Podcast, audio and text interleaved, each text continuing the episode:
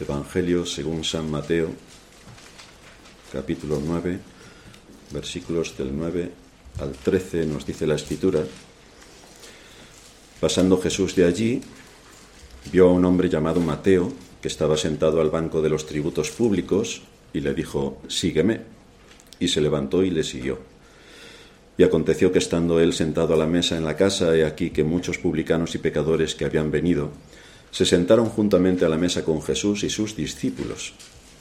Cuando vieron esto los fariseos dijeron a los discípulos, ¿por qué come vuestro maestro con los publicanos y pecadores? Al oír esto, Jesús les dijo, los sanos no tienen necesidad de médico, sino los enfermos. Id pues y aprended lo que significa, misericordia quiero y no sacrificio, porque he venido a llamar a justos. No he venido a llamar a justos, sino a pecadores al arrepentimiento.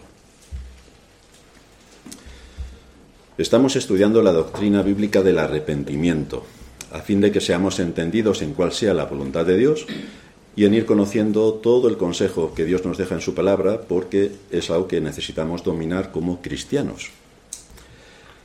Lamentablemente, el primer enemigo surge del mismo entorno cristiano donde precisamente en esta doctrina, bueno, lo hacen todas las doctrinas, lo que nosotros pensamos según enseña la Escritura y según nos enseñaron nuestros maestros en la fe, los reformadores y muchos que ellos antes otros, respecto a lo que creo y la Iglesia en general, la Iglesia evangélica me refiero, no tiene nada que ver. Es decir, estamos en las antítesis, en las antípodas de lo que piensa la Iglesia llamada evangélica. En cuanto a la doctrina del arrepentimiento, lo que encontramos es una enemistad profunda y eh, una perversión de la doctrina dentro del mismo entorno cristiano, donde se intenta separar la doctrina del arrepentimiento de su unión íntima con la fe. Se intenta separar estas dos cosas. Y se sustituye el arrepentimiento por una decisión personal. Se predica el Evangelio y solamente tienes que decidirte a seguir a Cristo. Y allí se acabó toda la historia. Pero no se habla de arrepentimiento. Se habla simplemente de que tomes una decisión para seguir a Cristo, pero no se habla del arrepentimiento. Es decir, en vez de que el pecador sea consciente de su pecado y de lo que esto supone como culpable que es delante de la ley de Dios y con la pena que le viene impuesta, que es la pena de muerte, en vez de esto, la falsa cristiandad dice que solo tienes que decidirte por Cristo y todo queda solucionado, solo por tu decisión. Pero Dios no da el perdón ni la salvación si falta el arrepentimiento. Esto es lo que enseña la Escritura. Dios no da el perdón ni la salvación si falta el arrepentimiento. Al final lo que queda en la conciencia con esta falsa enseñanza es que se asume en todo caso que ya podré tomar una decisión para arrepentirme cuando vea que estoy a punto de morir. Entonces voy y me arrepiento. Uno de nuestros más importantes poetas del siglo XVI, que era el siglo, fue el siglo de oro de la literatura española, os, recomiendo que estudiéis todos los eh, grandes, las grandes aportaciones literarias que se hacen en el siglo XVI, pues uno de ellos, Lope de Vega, a quien le llamaban el poeta del cielo y de la tierra, escribió un soneto que es un claro ejemplo de lo que en general piensa aquel que cree en Dios, pero el tema del arrepentimiento lo deja para mañana. Dice Lope de Vega, ¿qué tengo yo que mi amistad procuras? ¿Qué interés te mueve, Jesús mío, que a mi puerta, cubierto de rocío, pasas las noches del invierno oscuras? Oh, cuán fueron mis entrañas duras, pues no te abrí. Qué extraño desvarío si de mi ingratitud el hielo frío secó las llagas de tus plantas puras. ¿Cuántas veces el ángel me decía, Alma, asómate ahora a la ventana, verás con cuánto amor llamar porfía? ¿Y cuántas, hermosura soberana, mañana le abriremos, respondía, para lo mismo responder mañana. Mañana. Hay que arrepentirse. Mañana. Mañana. El hombre piensa que cuando él quiera puede arrepentirse. Mañana espera al final de su vida para que en un momento antes de su muerte se arrepienta. Pero esto no funciona así. Porque quien no se arrepiente cada día de su vida no podrá arrepentirse en el día de su muerte. Es imposible. Es necesaria una obra del Espíritu de Dios, que es quien trae la convicción de pecado por haber transgredido la ley, y en esa situación de culpabilidad y de ver la sentencia firme de muerte eterna, se nos muestra entonces la obra imprescindible de Cristo, el Salvador, quien fue crucificado por nuestros pecados, quien se puso en nuestro lugar delante de la ley de Dios, para que por su muerte la ley quedara satisfecha y nosotros los culpables fuéramos declarados justos. Así que en torno a esta doctrina de la, del arrepentimiento, vamos a ver hoy tres puntos que se desprenden de nuestro texto. El primero, la convicción de pecado. El segundo, su identidad. Y el tercer punto que veremos son dos aspectos esenciales que se derivan de esta doctrina. Así que vamos a ver la convicción de pecado. Como todo el mundo sabe, incluso los falsos cristianos, Cristo es un salvador de pecadores. Y se quedan ahí. Cristo es un salvador de pecadores arrepentidos. Este pequeño matiz se les olvida. Pero Cristo es un salvador de pecadores arrepentidos. Y al cielo solo irán aquellos que identificaron su pecado, lo definieron y se arrepintieron. Solo irán estos al cielo. No importa lo grave que haya sido el pecado, no importa. Lo que importa es si ha habido arrepentimiento. Eso es lo único que importará. De manera que esta es la primera realidad que tenemos que asumir seriamente si somos cristianos. Tampoco podemos decir, bueno, pues cuando el Señor me llamó y me convertí, ya me arrepentí de todo y ya no me tengo nada más que arrepentir. Porque entonces tienes un problema todavía mucho mayor que antes de haberte arrepentido. Porque ahora conoces la ley de Dios o deberías conocerla. Por tanto, verás que todos los días te tienes que arrepentir de muchas cosas. Muchas de ellas bastante sutiles, con las que Satanás nos engaña y nos hace caer. Dios ha llamado desde antes de la fundación del mundo a los herederos de la salvación. Pero la aplicación de esta salvación empieza porque aquellos a quienes Él llama tienen conciencia de haber violado la ley de Dios, tienen conciencia de haber violado la ley de Dios. Y esto implica, como todos sabemos, la pena de muerte. Todo aquel que pecare morirá. Así está establecido. Es entonces cuando viendo nuestra situación, como el Espíritu de Dios nos trae a una situación donde vemos la necesidad de ser rescatados de la muerte eterna para venir a Cristo, el Salvador, el que se anuncia continuamente en las páginas de las Escrituras. En la lectura que leíamos, Cristo llama a Mateo, un hombre al servicio del imperio romano, con el oficio de cobrador de impuestos. Evidentemente, en el mundo judío, que alguien judío cobrase impuestos para el imperio romano era el peor pecado que se podía cometer. Así que aquí estamos hablando de un pecador eh, enorme y con pecados gravísimos. Todo el mundo en la cristiandad reconocerá que esto es así. Ahora, si decimos, ah, igual que este hombre cobraba impuestos para el imperio romano y no se quedaba con nada, sino que más bien cuando cometía algún error pagaba por quintuplicado el error que había cometido, es decir, que mostraba en esa manera su arrepentimiento, si se había equivocado, no es que cobrase a propósito, sino si se había equivocado, quintuplicaba la devolución de lo que había sido mal cobrado, habría que preguntarle a la cristiandad si ellos roban a Dios. Porque a este hombre le podían acusar de robarle a los judíos para pagarle al imperio, cosa que no hacía. Pero el cristiano en general le roba a Dios. Malaquías hablando dice, ¿en qué puede robar el hombre a Dios? Y responde, en vuestros diezmos y ofrendas. Así que podemos ver qué malo podría ser Mateo, que era muy mal entendido por parte de todos sus contemporáneos judíos porque cobraba impuestos para el imperio, pero en la cristiandad en general se retrae todo lo que se puede de la ofrenda y esto se evade por todos los sitios y se maquilla de todas las maneras para no evidenciar que se le está robando a Dios, cuando evidentemente se le está robando. Digo esto en el sentido solamente de que es un asunto más para arrepentirnos. Y que pecados que están muy camuflados y que los tenemos como socialmente no están mal vistos, los tenemos cubiertos. Pero la escritura es bastante rigurosa con este asunto. Este hombre al que Dios, al que el Señor llamó, respondió al llamamiento del Señor y no solamente esto, sino que organizó una comida con todos los que estaban en su misma situación, con publicanos, que para los judíos eran pecadores. Viendo esto los fariseos, que se consideraban puros y limpios, como todo el mundo sabe, guardaban estrictamente todos los protocolos de la ley, recriminaron a los discípulos y al Señor el que pudiera tener esta cercanía con estos publicanos, siervos del imperio. Cristo les, que, les contesta que precisamente la salvación que él traía era para pecadores. ¿No es Cristo un salvador de pecadores? Y lo ilustra bajo la figura de enfermos que necesitan médicos.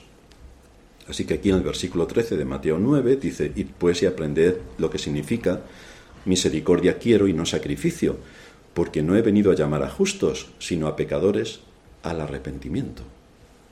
A pecadores al arrepentimiento. El asunto es si hay pecadores, porque cuando hablamos, ¿somos todos pecadores? Todo el mundo dice que sí, somos pecadores. El problema, como ya he dicho 500 veces, es cuando vamos con el dedo a mirar un pecado en concreto entonces ya no hay pecado. Es decir, que en condiciones generales todos somos pecadores y cuando vamos a la particularización no existe. Pero claro, si no existe un pecado, no nos vamos a arrepentir de un pecado que nosotros creemos que no existe. Entonces, si resulta que no tienes ningún pecado, no deberías haber venido hoy a la iglesia, porque en la iglesia predicamos para pecadores. Yo el primero. Para esto predicamos. Así que Cristo le dice a estos hombres religiosos que no habían entendido el punto central de las escrituras. Pero esto sí que es desconcertante, porque estos hombres son maestros de la religión. Conocen supuestamente los escritos, todo el Antiguo Testamento, lo tenían más que dominado. Al menos lo recitaban como hacen muchos hoy, que te inundan de versículos. Mantenían sus prácticas y creencias celosamente, pero fallaban en lo más esencial. Desconocían el carácter de Dios cuando resulta que Él se muestra como que se deleita en mostrar misericordia a pecadores arrepentidos. A pecadores arrepentidos. Por favor, que no se os olvide esto. Esto en Rumanía lo saben bien porque a ellos les llaman los arrepentidos, a los evangélicos. Pero que esto no se nos olvide porque Cristo vino a salvar pecadores arrepentidos. Estos son los que se salvan, los arrepentidos. Los que no se arrepienten no se salvan. Esto es un pequeño matiz que no debemos pasar por alto. Por eso el Señor lo expresa diciendo que no vino a llamar a justos, sino a los pecadores. De manera que si alguien se considera bueno y justo, porque no comete ningún pecado, prácticamente, pues entonces el Evangelio no es para él.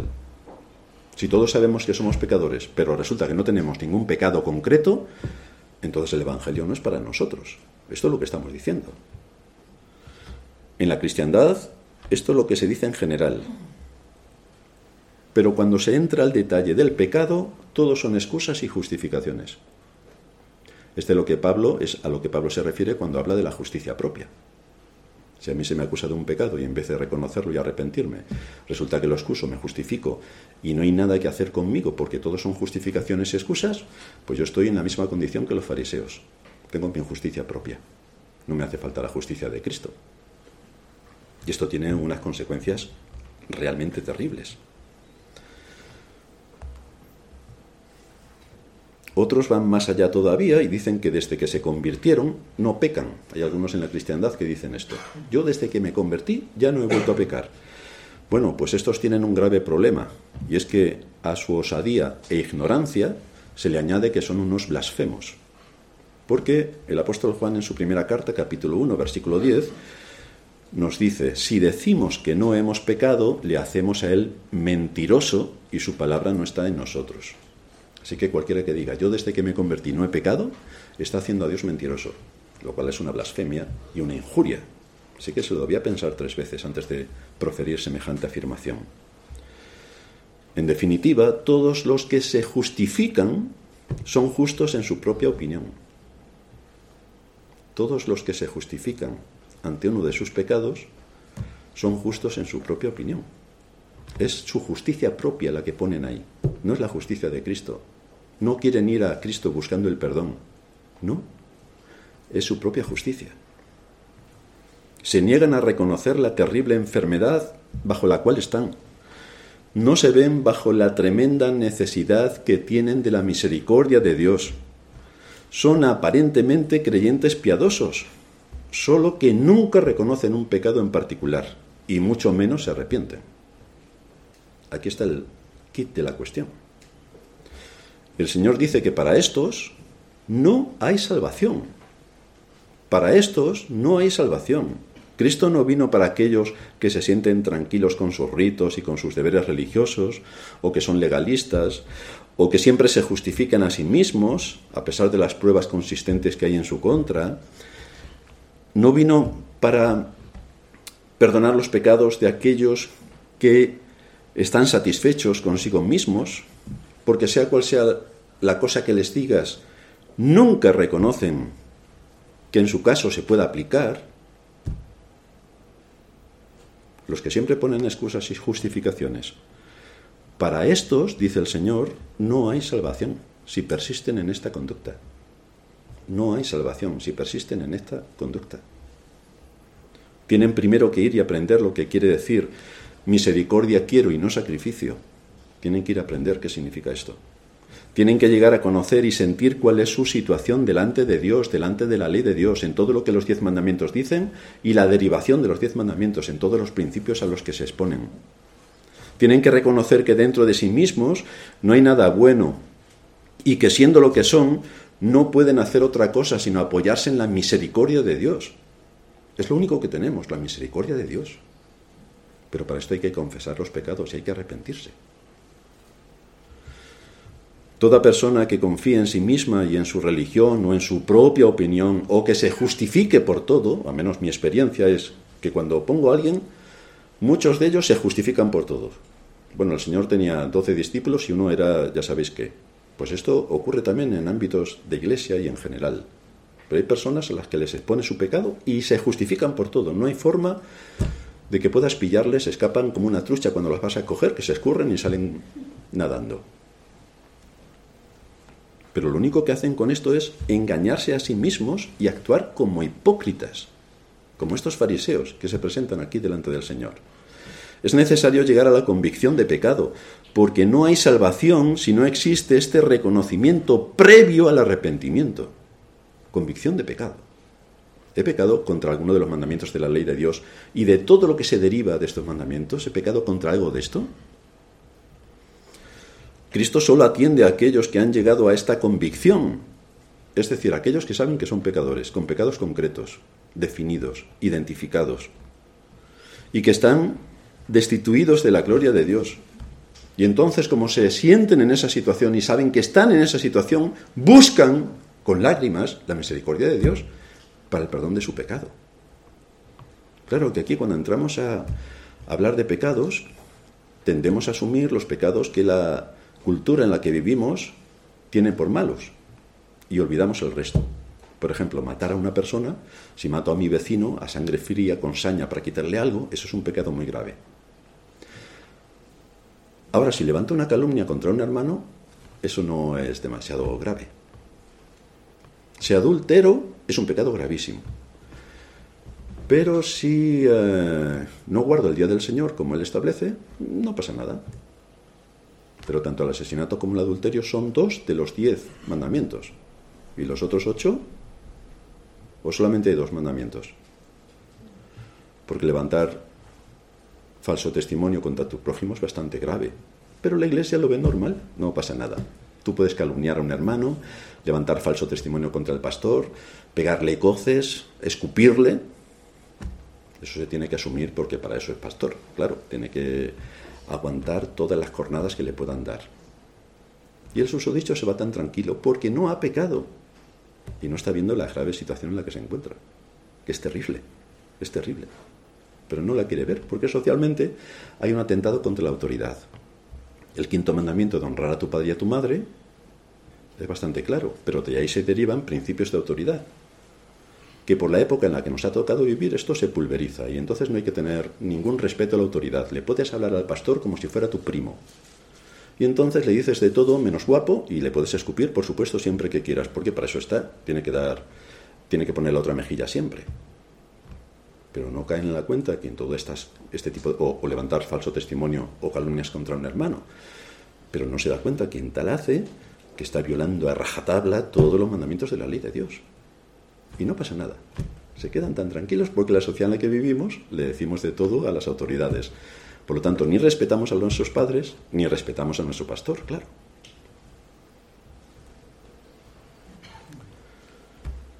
Quien quiera ser salvo tiene que conocer, ver y comprobar la realidad de su pecado. Y si no se arrepiente de su pecado, no es salvo. Esto es lo que el Señor les está diciendo a estos fariseos.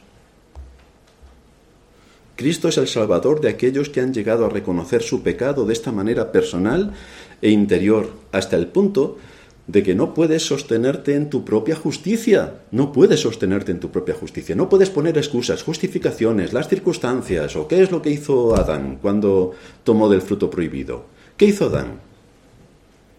No dijo, pues yo he pecado, soy el responsable de todo lo que ha ocurrido y sobre mí debe caer la pena de muerte. No, dijo, Eva, tú me la diste, a mí qué me cuentas. Y cuando el Señor le preguntó a Eva, ¿qué dijo Eva? ¿La serpiente? ¿A mí qué me cuentas? O sea que la culpa siempre es de otro. Como empieces a decir que la culpa siempre es de otro, tienes un pecado grave que se suma al resto de tus pecados. Porque el pecado es tuyo. Habrán venido circunstancias de aquí, de allá y del más allá. Pero tú eres un soldado que tienes que defender tu posición. Y si has bajado la guardia por las circunstancias, tú eres el culpable. Y tú tienes que arrepentirte. Tú tienes que correr a Cristo para suplicar el perdón y que tenga misericordia una vez más, una vez más, otra vez más. Por eso el Espíritu Santo nos trae primero a una situación donde queremos y deseamos ser salvados porque vemos dónde hemos caído. No en los pecados que nuestra sociedad entiende como pecados, sino delante de Dios, en todas las sutilezas de multitud de pecados que podemos estar cometiendo, donde no nos tenemos que justificar, sino que tenemos que buscar en la obra de Cristo la justificación y su perdón, porque Él únicamente es el que justifica. Él justifica al impío, me justifica a mí y a ti. Así que basta de poner excusas, justificaciones, es que, es que, es que, es que no, es que yo, yo soy el pecador, yo soy el culpable. Dice Pablo en Romanos 1.16, no me avergüenzo del Evangelio porque es eh, poder de Dios para salvación a todo aquel que cree, al judío primeramente y también al griego. Porque en el Evangelio la justicia de Dios se revela por fe y para fe, como está escrito, mas el justo por la fe vivirá, por la fe, que va unido al arrepentimiento. Y aquí Pablo anuncia el gran tema de la carta, el Evangelio, el Evangelio, solo el Evangelio es poder de Dios para salvación, solo el Evangelio un evangelio que hace explotar la incredulidad y la dureza del hombre que se resiste a todo lo que tiene que ver con Dios. A pesar de que se resiste, Dios lleva a cabo sus planes, lo resucita por medio del poder de su espíritu y lo trae a la salvación. A pesar de toda la oposición del hombre, lo trae a la salvación y le da la fe. Pero para proclamar este evangelio, lo primero que hace el apóstol es lo mismo que hizo Cristo con los fariseos, conducirlos a la convicción de pecado, de lo que hacemos cuando evangelizamos.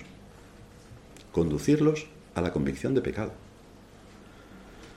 Y lo hace en su carta a los romanos a lo largo del capítulo primero, a partir del versículo 18 hasta el versículo 20 del capítulo 3. Ahí despliega la culpabilidad del hombre. Que sepas que eres culpable. Culpable de todos los delitos y crímenes. Culpable de los diez mandamientos y de todos los principios que se derivan de los diez mandamientos. Eres culpable de todo. Por lo tanto, delante de estos argumentos sólidos y bíblicos que el hombre necesita conocer, entonces ve la terrible situación en la que se encuentra. Allí Pablo expone que los gentiles están bajo la ira de Dios. Los judíos pensaban que ellos no, solamente los gentiles. Pero también Pablo les dice que los judíos están exactamente igual. En Romanos 3, 9 dice Pablo, ya hemos acusado a judíos y a gentiles, que todos están bajo pecado, como está escrito. No hay justo ni aun uno. En la iglesia cristiana todos, muchos se justifican. Pablo dice, no hay justo ni aun uno. No hay quien entienda, no hay quien busque a Dios. Todos se desviaron, a unas se hicieron inútiles, no hay quien haga lo bueno. No hay ni siquiera uno. Fijaos si necesitamos la misericordia de Dios todos los días, porque esta es nuestra condición natural. Y termina diciendo Pablo en el versículo 19 de este capítulo 3, pero sabemos que todo lo que la ley dice lo dice a los que están bajo la ley para que toda boca se cierre y todo el mundo quede bajo el juicio de Dios, ya que por las obras de la ley ningún ser humano será justificado delante de él, porque por medio de la ley es el conocimiento de pecado. ¿Qué hace la cristiandad? Ignora la ley. Así como ignoro la ley, ya no soy culpable de nada. Pablo dice, hombre, si yo no conociera que la ley dijera no codiciarás, no sabría entonces de qué estoy hablando, pero cuando la ley veo que dice no codiciarás, me acusa, me acusa y me mata. Así que tengo que ir a Cristo. No tengo que justificarme de por qué codicio. Es que mira mi entorno, mira mi vecino, mira... No, el culpable soy yo. Si el pecado está en mí, el pecado mora en mí. Así que aquí Pablo sienta a toda la humanidad en el banquillo de los acusados ante el juicio de Dios. Y por lo tanto todos debemos estar con la boca cerrada porque hemos desobedecido la ley de Dios. Hemos desobedecido la ley de Dios. Y es en este banquillo donde cada uno de nosotros se tiene que ver sentado bajo la condenación de Dios. Ahí estamos. Y solo a expensas de suplicarle a Dios que tenga misericordia de nosotros. Ten misericordia, ten misericordia. En segundo lugar, vamos a ver la identidad de la convicción de pecado. Pablo sigue diciendo en Romanos 2.14, porque cuando los gentiles que no tienen ley hacen por naturaleza lo que es de la ley, estos, aunque no tengan ley, son ley para sí mismos, mostrando la obra de la ley escrita en sus corazones, dando testimonio a su conciencia y acusándoles o defendiéndoles sus razonamientos. Así que los gentiles que no tenían ley, porque todo estaba centralizado en Israel, y ese era su límite, no tenían ni idea del Evangelio. Nunca habían oído hablar del Salvador ni de las promesas de salvación. Eran ignorantes en cuanto a la doctrina del arrepentimiento y por lo tanto no tenían conciencia de su verdadera situación espiritual ni por supuesto tenían la más remota idea de la muerte eterna. Todo esto podía parecer una excusa para que el gentil pudiera obtener su entrada al reino de los cielos, porque claro, si a mí no me han predicado de Cristo, ¿cómo voy a entrar al reino de los cielos? Pero dice el apóstol que aún así el hombre no puede escapar de su condición por haber violado la ley de Dios y por lo tanto es merecedor de la muerte eterna. No puede escapar de su condición. Esto es algo que nos diferencia de los animales. Hemos sido creados a la imagen y semejanza de Dios. Solo el hombre ha sido creado a la imagen y semejanza de Dios. Lo cual implica que no podemos abstenernos ni escapar de las demandas de la ley, porque la ley está escrita en los corazones. Aun cuando nadie haya escuchado hablar de Cristo, sabe, por muy remota que sea la tribu en la que viva, sabe que matar está mal. Es una ley escrita en su corazón. Sabe que adulterar está mal. Sabe que robar está mal. Sabe que mentir está mal. Y nadie se lo ha dicho. Lo sabe. La ley está escrita en su corazón. Por lo tanto, esa misma ley es la que les va a acusar. La conciencia acusa o defiende al hombre, sea de la época que sea y de la cultura que sea. El hombre tiene la ley de Dios grabada en su conciencia y esa voz le habla. Son los pensamientos del hombre los que le traen amargura por su propia transgresión de la ley y esto hace que su paz le sea quitada.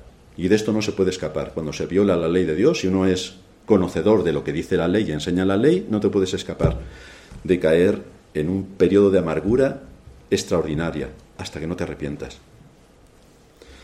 Cuando el hombre hace lo que sabe que no debe y piensa sobre su conducta, entonces viene la acusación. Su conciencia le acusa. Su conciencia le acusa.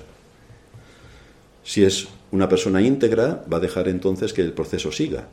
Si no es una persona íntegra, va a buscar justificaciones y excusas para que aquello por lo que la ley le puede acusar no le acuse. O le va a dar la vuelta a la ley para que en su caso particular no tenga que afectarle. Y en esto el ser humano, que es muy habilidoso y creativo en el mal, en el contexto de los cristianos también se da con bastante frecuencia. Puede que esa voz sea un susurro, pero está ahí. Puede que no se la quiera oír, pero está hablándole continuamente. Sin embargo, tenemos que decir que la acusación de la conciencia no es convicción de pecado. La voz de la conciencia no es convicción de pecado. Y aquí tenemos que ser muy cuidadosos para no confundir la voz de la conciencia con la convicción que imparte el Espíritu Santo, que son dos cosas distintas. El Espíritu de Dios no habla como la conciencia, sino que habla con el fundamento de la palabra. Nos expone con los principios de las Escrituras. El apóstol Pablo, escribiéndole a los Corintios en su segunda carta, capítulo 7 a partir del versículo 8, nos dice, porque, porque aunque os contristé con la carta, no me pesa, aunque entonces lo lamenté, porque veo que aquella carta, aunque por algún tiempo, os contristó. Es decir, el apóstol Pablo fue bastante severo con esta iglesia. Ahora me gozo, dice Pablo, no porque hayáis sido contristados, por la carta severa que os envié, sino porque fuisteis contristados para arrepentimiento. Hombre, Pablo, te podrías haber callado, habernos hecho, en fin, habernos alabado por las grandes cosas, no haber dicho nada, que nosotros siguiéramos nuestro camino. Pero nadie empezó a hablar mal de Pablo, ni a atacar a Pablo, ni a destruir a Pablo, ni nada contra Pablo. Ahora me gozo, dice Pablo, no porque hayáis sido contristados, sino porque fuisteis contristados para arrepentimiento, porque habéis sido contristados según Dios, para que ninguna pérdida padecieseis por nuestra parte.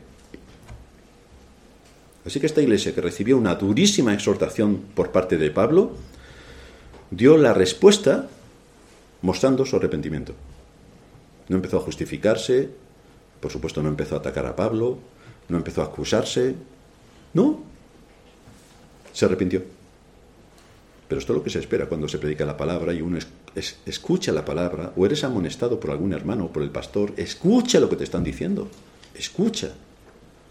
No quieras ser sabio en tu propia opinión, sobre todo si tienes 20 años y el pastor 60. En fin, cuídate bastante de ser un grosero, cuídate un poco. Así que esta iglesia no puso excusas ni justificaciones sobre su pecado. No, se arrepintió. Pero tenemos algunos ejemplos que nos muestran en la escritura de todo lo contrario. De cuando se confunde eh, lo que dice la conciencia respecto a la convicción que da el Espíritu Santo para el arrepentimiento. Así que vamos a ver tres ejemplos notables que aparecen en las escrituras y el primero lo encontramos en Faraón y de cuál fue su proceder cuando la plaga de la langosta arrasó Egipto. Nos dice el libro de Éxodo capítulo 10, versículo 16, que entonces Faraón se apresuró a llamar a Moisés y Aarón y dijo, he pecado contra Jehová vuestro Dios y contra vosotros. Bueno, esto se lo escuchamos decir al presidente del gobierno y eh, vamos, casi nos caemos de la silla. Mas os ruego ahora que perdonéis mi pecado, solamente esta vez, y que oréis a Jehová vuestro Dios que quite de mí al menos esta plaga mortal. Si uno es ignorante de lo que enseña la escritura y es un cristiano buenista o un buenista cristiano, entenderá que este es un caso de arrepentimiento. Mira, fijaos que bien. Herodes, perdón, Faraón se ha arrepentido y aceptaría que este hombre pues al final, con todo el testimonio que tuvo durante 400 años que estuvieron allí los hijos de Israel, 430 para ser exactos, pues que este hombre al final reconoció la situación en la que se encontraba y que era un hijo de Dios. Este hombre está reconociendo su pecado. Pero este hombre se está arrepintiendo. Este hombre se está arrepintiendo. ¿Por qué sabemos que no se está arrepintiendo? ¿Cómo sabemos si lo que dice viene del arrepentimiento que Dios da o viene de que pues hombre, una plaga de langosta que deja todo el país sin vegetales, ya me contaréis cómo van a comer los animales. Ya me contaréis de dónde van a sacar los frutos, los cereales y todo lo que tiene que ver con el sustento de todo el año. Por lo tanto, aquí parece que hay un condicionante bastante importante para que este hombre muestre esta disposición. Desde luego nosotros no sabemos si alguien que dice estas cosas está verdaderamente arrepentido solo por sus palabras. Pero la escritura nos enseña a reconocer a los hombres por sus frutos. Y aquí es donde viene el matiz. En todo caso, el, problema no es que peques, el problema es si no te arrepientes. Este es el único problema. Es que reconozcas tu pecado, te arrepientas de tu pecado y sigas con el proceso que implica arrepentirse del pecado, que son los frutos, es la evidencia. Este hombre, después de sus palabras, piadosas, actuó en consecuencia? Pues vemos que no. Porque las plagas siguieron viniendo cada vez con mayor intensidad. Por lo tanto, aquí tenemos un ejemplo de lo bonitas que quedan las palabras, pero de que allí no hay un hijo de Dios, sino un hijo de Satanás. Un hijo de Satanás que reconoce lo que ha hecho, pero que no pone ningún remedio para evidenciar que ese arrepentimiento es según Dios y que produce vida. Nada, no hizo nada. No hay frutos dignos de arrepentimiento. Su conducta siguió exactamente en la misma situación. No ha habido restitución del agravio. No hizo nada para compensar el trato dado a los israelitas. No hizo nada. Por lo tanto, su conducta no ha cambiado, no ha cambiado, no hay restitución del agravio. Pues aquí no tenemos arrepentimiento. Esto lo podría decir un cristiano también. Me arrepiento, me arrepiento, pero si no haces nada, no te has arrepentido de nada. Y por lo tanto estás bajo condenación. Está en la severidad del mensaje. Y por lo tanto estás bajo condenación. En el ambiente cristiano, hablar del amor hasta el aburrimiento es lo que ya sabemos que todos hacen pero luego no tienen ningún problema en levantar calumnias y falsos testimonios, injurias y en atentar y derribar la unidad y la paz en la Iglesia. Cuando se les llama al orden por esta conducta, nos encontramos la terrible sorpresa de que ni siquiera reconocen el mal que están provocando, sino que persisten en ello con osadía. Y esto a pesar de que sus bocas se llenan de palabras de amor. Pero los hechos son como los de Faraón. Cero otro caso hallamos en Saúl, quien para muchos en la cristiandad era un cristiano, pero de estos de ejemplo. De hecho, muchos les ponen a sus hijos Saúl. Vamos, le podrían poner Judas y sería exactamente lo mismo. Pero Judas no le ponen, les ponen Saúl. Pero es igual. Primer libro de Samuel, capítulo 15, versículo 24. Entonces Saúl dijo a Samuel, yo he pecado, Saúl, yo he pecado, pues he quebrantado el mandamiento de Jehová y tus palabras, porque temía al pueblo y consentía la voz de ellos. Perdona, pues, ahora, Samuel, mi pecado. Otro hombre que reconoce su pecado. Pero los hechos no cambian. No mueve ni un dedo para arreglar nada. Cero. No hay ninguna evidencia de que su conducta cambie. Sigue igual. Este es un hombre a quien Dios bendijo. Muchos entienden que como Dios le bendijo, pues entonces era un creyente. Porque Dios le puso en la alta jerarquía del pueblo de Israel. Hombre, pues Dios también puso a Hitler en la alta jerarquía de Alemania. Eso no quiere decir que sea creyente, porque te ponga en una alta jerarquía. A lo largo de la historia hay muchos hombres perversos, o la mayoría, que han estado en la, en la alta jerarquía de las naciones. Pero eso no tiene nada que ver con que sean creyentes o no creyentes. Es un hombre a quien Dios bendijo le dio una gran responsabilidad, pero los hechos demostraron que no era hijo de Dios continuamente a lo largo de su vida. No hubo arrepentimiento ninguna vez. Él siguió su propio camino, sin arrepentimiento. Esta es la evidencia aplastante. El fruto posterior al arrepentimiento. ¿No hay fruto? Es que no ha habido arrepentimiento, ha habido reconocimiento. Como Faraón y como Saúl. Los dos están en el infierno. Pero vamos a ver un tercero que también está en el infierno. Judas. Mateo 27.3. Entonces Judas, el que le había entregado, viendo que era condenado, devolvió arrepentido las treinta piezas de plata a los principales sacerdotes y a los ancianos. Este hombre, acusado por su conciencia, fue a devolver las monedas de plata que había admitido por la traición.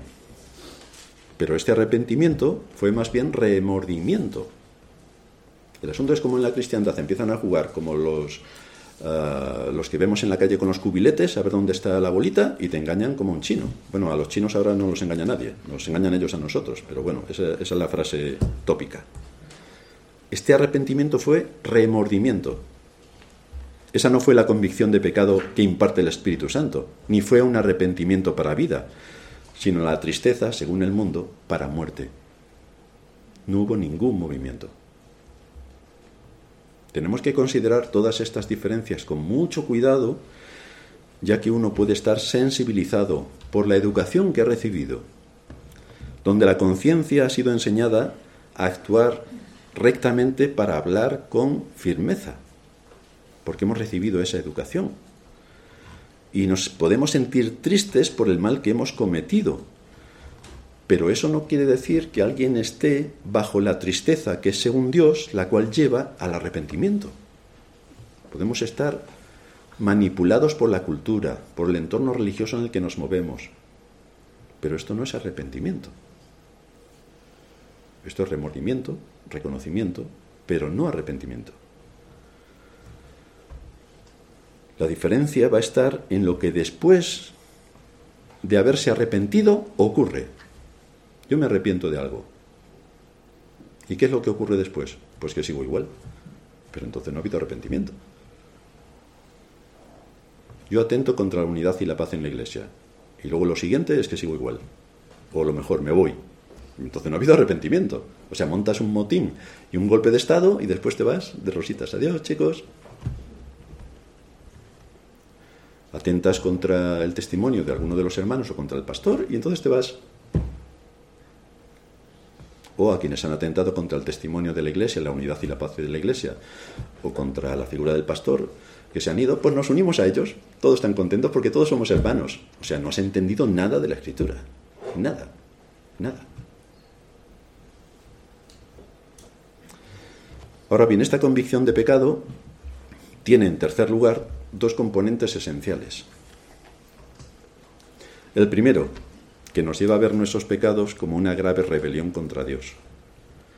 Esto es lo primero que tiene como consecuencia. Nos lleva a ver nuestro pecado como una gran rebelión contra Dios.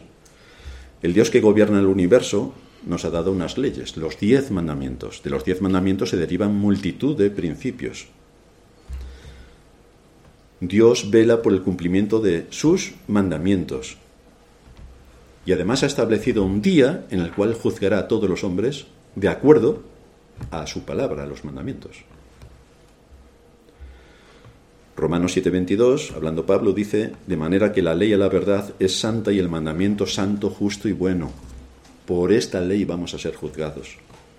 La ley de Dios expresa su justicia, pero al mismo tiempo es buena. Es buena porque lo que Él ha mandado en su ley es para preservar al hombre sobre la tierra y que nos vaya bien. Todos los mandamientos tienen el propósito de que nos vaya bien en la tierra que el Señor nos da. Pero el hombre se ha levantado y se ha rebelado contra el Dios que ha implantado estos mandamientos incluso en la conciencia.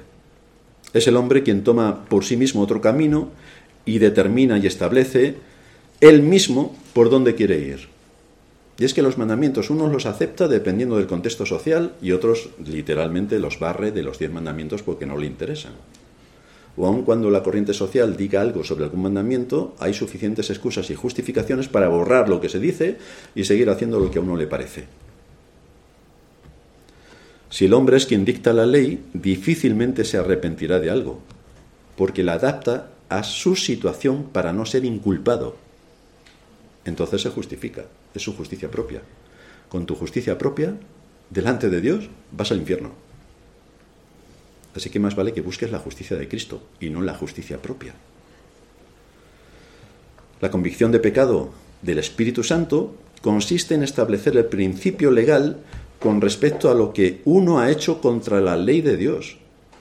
Yo he atentado contra la ley de Dios, tanto con un mandamiento directamente como con los principios que se derivan de los mandamientos. Yo he atentado contra la ley de Dios. Y solamente Cristo me puede salvar y me puede perdonar. Pero hasta que yo no tenga la convicción de que esto es así, realmente así, y la asuma como que es lo único que me puede dar la vida, pues entonces estaré tan tranquilo en este mundo como si no hubiera hecho absolutamente nada. Y lo peor es que me puedo llevar una sorpresa cuando llegue delante del trono de Dios con mis justificaciones, con mis excusas. Y diciendo, es que, es que las circunstancias, es que mira lo que me hizo Martín, es que mira lo que me hizo Rocío, es que mira. Pero el pecador soy yo. El culpable de haber violado la ley soy yo, nadie más.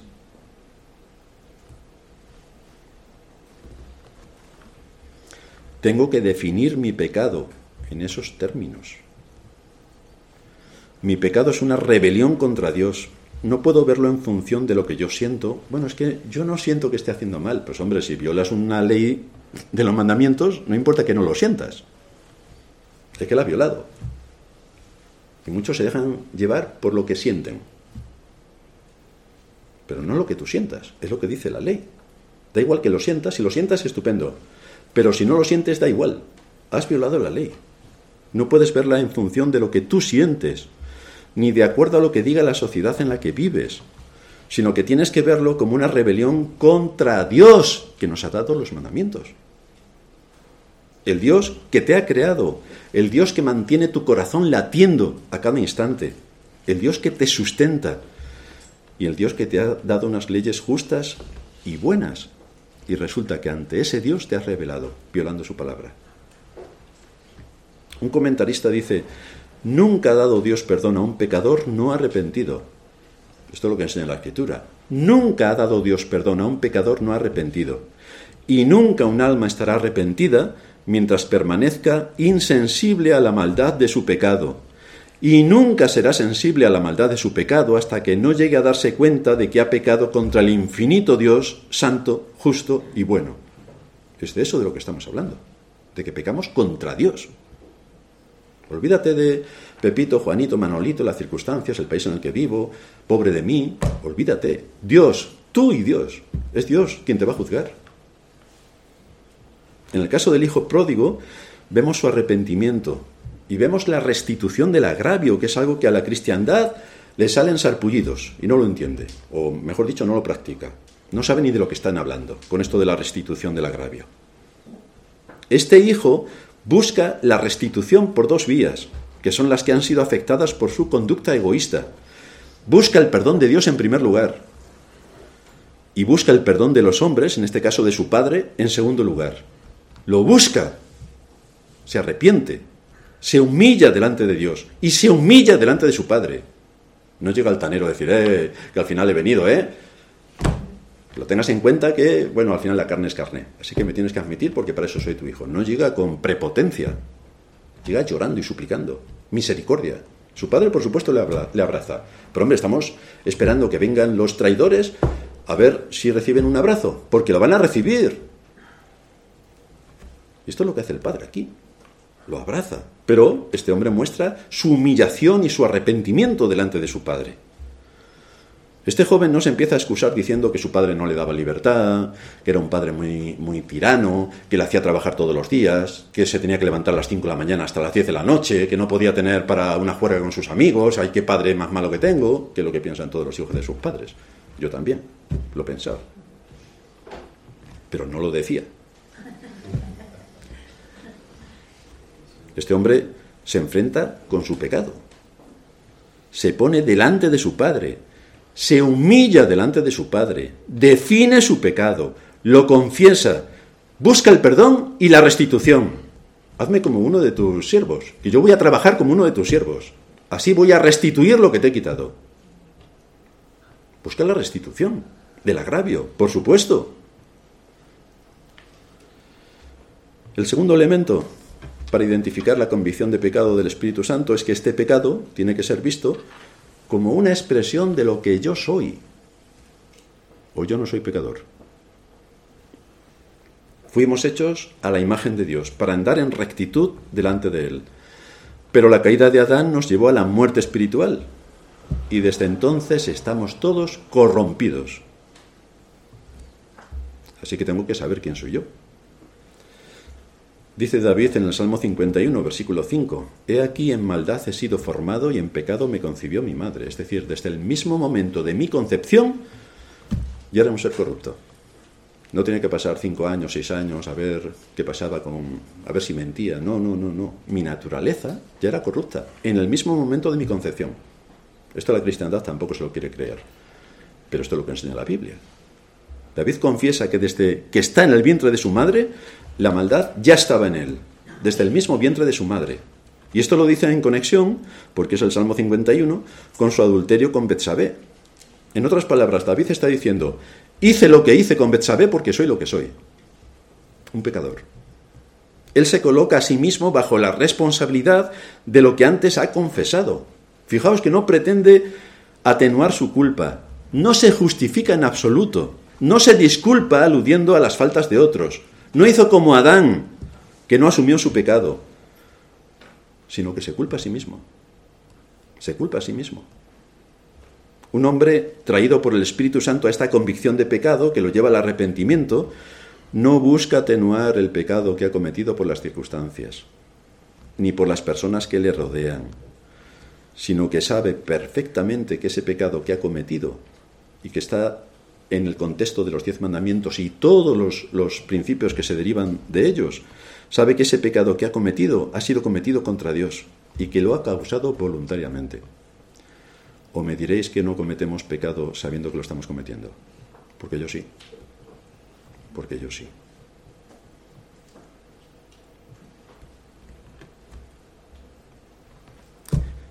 Pero un verdadero creyente ni quiere ni busca atenuar sus pecados. Ni quiere ni busca. Porque sabe que ante Dios Él es el único responsable y es culpable de todos sus pecados. Y es de esos pecados de los que se tiene que arrepentir. David, veis que no echó la culpa a Betsabé de que estaba provocándole. O que las circunstancias le llevaron a ello. No le echa la culpa a nadie. Hice lo que hice porque soy lo que soy. Y entonces tengo que buscar en la misericordia de Dios que me perdone. Esto es algo que no es tan ligero como para decirle a una persona, decídete a seguir a Cristo y tendrás la vida eterna. ¿Cómo decídete a seguir a Cristo y tendrás la vida eterna? Ya, solo con eso, ya está. Si crees en Cristo tendrás la vida eterna. Pues esa es una millonésima parte de toda la doctrina. Porque no es así. El arrepentimiento, que es fruto de la obra de convicción del Espíritu Santo, nos lleva a estas dos grandes verdades que hemos citado, que es un grave atentado contra la ley de Dios de la que te tienes de la que tienes que ser completamente consciente y que es fruto de ser lo que eres, un pecador. Por eso necesitamos la misericordia de Dios todos. Pero no olvidemos, este es el mensaje del Evangelio, no olvidemos que Cristo vino a salvar pecadores. No importa el pecado que hayamos cometido. Como decía antes, importa si nos arrepentimos de nuestros pecados. Cristo vino para salvar a pecadores arrepentidos. Pablo añadió, de los cuales yo soy el primero, yo soy el primero. Nos ha quitado esto del primero a muchos de nosotros, pero ya que lo dijo él el primero, pues lo tenemos que respetar. Pecadores que se arrepienten, que no se justifiquen, que no se excusen, que no echen la culpa a otros, sino que se vean a sí mismos como los únicos culpables de haber violado la ley de Dios. ¿Has violado la ley de Dios? Pues entonces no empieces a justificarte. No empieces a echar la culpa a otro, a las circunstancias, a mi abuela, a mi tío, a mi primo. No. ¿Has violado la ley de Dios? Pues no hay más que hablar. Si te arrepientes, entonces tendrás salvación. Si no te arrepientes y persistes en justificarte, pues nada, te justificas a ti mismo. Bienvenido al infierno. Es el Espíritu Santo quien trabaja para sacar al pecador de la muerte y darle convicción de pecado. Es ahí cuando se produce el verdadero arrepentimiento que se evidencia por los frutos. Por los frutos. ¿A qué conclusión llegamos?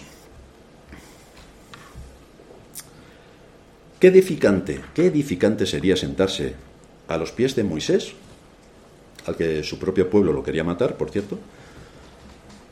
¿Qué edificante sería sentarse a los pies de Moisés y ver con toda claridad las exigencias de la ley para que conozcamos bien quiénes somos? ¿Quiénes somos? Porque es entonces cuando el Evangelio trae buenas noticias es que siendo como somos y la manera en la que pecamos y las vueltas que le damos para que nuestro pecado no parezca el pecado que es, sino que lo diluyamos en que aquí no ha pasado nada, cuando nos exponemos realmente a la ley de Dios, vemos exactamente cómo somos y vemos su gracia llamando a su pueblo, llamándonos a nosotros a la salvación, mostrando su misericordia, entonces aquí se nos abre, se nos abre un panorama extraordinariamente, bueno, magnífico. Es indescriptible que nosotros que hemos violado la ley de Dios, que esa ley que ha caído sobre nosotros con todas sus exigencias y las imputaciones que se demandan sobre nosotros, que nos llevan a ser condenados a muerte, resulte también que viendo esta desesperada necesidad en la que nos encontramos, se nos presente a Cristo como el Salvador de pecadores arrepentidos, esto es la obra increíble que ha hecho el Espíritu Santo para pasarnos de muerte a vida y para que podamos entender, comprender, aceptar, asumir y abrazar por la fe la salvación que tenemos en Cristo, que es quien perdona nuestros pecados. Después de haber sido convertidos, muchos más, perdona, muchos más que antes de haber sido convertidos. Muchos más. Esta es entonces la gran noticia, extraordinaria noticia para nosotros los creyentes, extraordinaria noticia.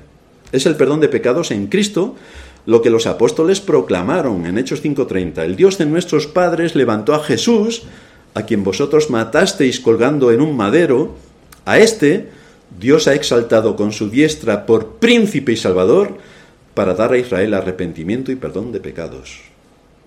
Dios le ha levantado para darle a Israel, a nosotros, arrepentimiento y perdón de pecados. Para esto ha sido levantado Cristo, no para los que se creen justos según su propia opinión. Yo, queridos hermanos, nunca peco. Todo el día me lo paso leyendo la Biblia. Bueno, si dijera eso sería un soberbio y un, y un altivo. Por eso no lo digo porque tampoco es cierto. Pero si alguien empieza a sumar este tipo de cosas, a justificar cada vez que es amonestado o exhortado a justificarse, a buscar siete vueltas a lo que se está diciendo, a derivar la atención y a hacer juego de malabares, pues nada, es su justicia propia. Es que de esto nos está hablando la escritura, es que no pongas tu justicia propia por delante, sino confiesa tu pecado, arrepiéntete y vete a Cristo buscando misericordia, y entonces serás restaurado. No predicamos únicamente el perdón de pecados para los que nunca han oído de Cristo y tienen que ser evangelizados, que para eso ahí tenemos a Valentín y su equipo evangelizando, sino especialmente para nosotros, los creyentes, que en el día del Señor somos expuestos a su palabra a fin de que tomemos conciencia de nuestra situación de nuestros privilegios, de que podemos caer en el hoyo más profundo, pero que no pasemos por alto que Dios se deleita en perdonar pecados. No lo pasemos por alto. Dios se deleita en perdonar pecados. Porque cuando el pecado abundó, ¿qué nos dice la Escritura? Sobreabundó la gracia. Dios perdona a pecadores arrepentidos. No perdona a pecadores, perdona a pecadores arrepentidos que no se excusan, sino que asumen su culpa, suplican perdón, hacen frutos dignos de arrepentimiento, restituyen el agravio cometido a otros y toman de Cristo su justicia perfecta para seguir viviendo bajo el temor de Dios. Estos son los que entrarán en el reino de los cielos. Por eso el profeta Amos, dirigiéndose al pueblo de Israel, les dice, en el capítulo 5 que leíamos en la introducción, versículo 4. Así dice Jehová a la casa de Israel, buscadme y viviréis. Y esto es el mensaje para nosotros. Buscadme y viviréis. Porque solo en Cristo está la salvación de su pueblo y solo en Él tenemos el perdón de pecados si nos arrepentimos de aquellos pecados sutiles que a lo largo de cada uno de los días vamos cometiendo. Pues en Cristo tenemos el perdón. Terminamos en oración. Padre nuestro que estás en los cielos, te damos gracias por habernos expuesto a tu palabra y ver la importancia suprema del arrepentimiento cuando tiene como consecuencia los frutos que evidencien que aquello ha calado profundamente en el corazón porque ha sido la obra de tu Espíritu que ha movido nuestros corazones para buscarte y para encontrar a ti, en ti la misericordia que únicamente tú puedes dar. Así que te damos gracias por alimentar nuestra conciencia, alimentar nuestro conocimiento, alimentar nuestro espíritu, para que sepamos cómo debemos servirte y cómo debemos vivir en este mundo. En Cristo Jesús, nuestro Señor, te pedimos esto. Amén.